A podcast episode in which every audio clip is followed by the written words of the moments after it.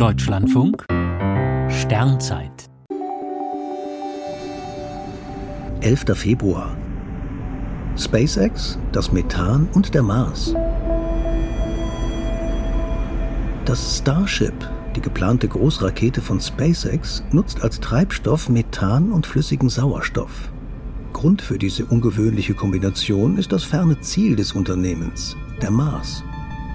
Bei Reisen zu unserem Nachbarplaneten können Raketen nicht sämtlichen Treibstoff für die Rückkehr schon von der Erde mitbringen.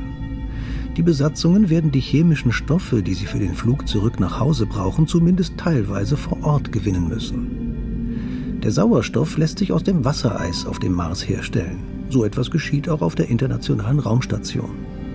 Das Methan wäre ein Produkt aus dem Wasser und dem Kohlendioxid in der Marsatmosphäre. Im Labor hat sich dieses Konzept bereits bewährt.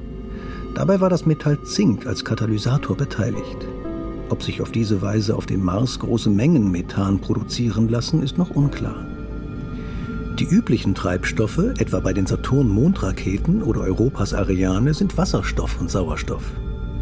Doch auf einem anderen Planeten große Mengen Wasserstoff zu nutzen, wäre noch viel schwieriger. Daher setzt SpaceX auf Methan. Das macht die Starship-Raketen zu wahren Dreckschleudern denn ihre Abgase bestehen größtenteils aus Kohlendioxid. Raketen, die Wasserstoff nutzen, hinterlassen vor allem Wasserdampf.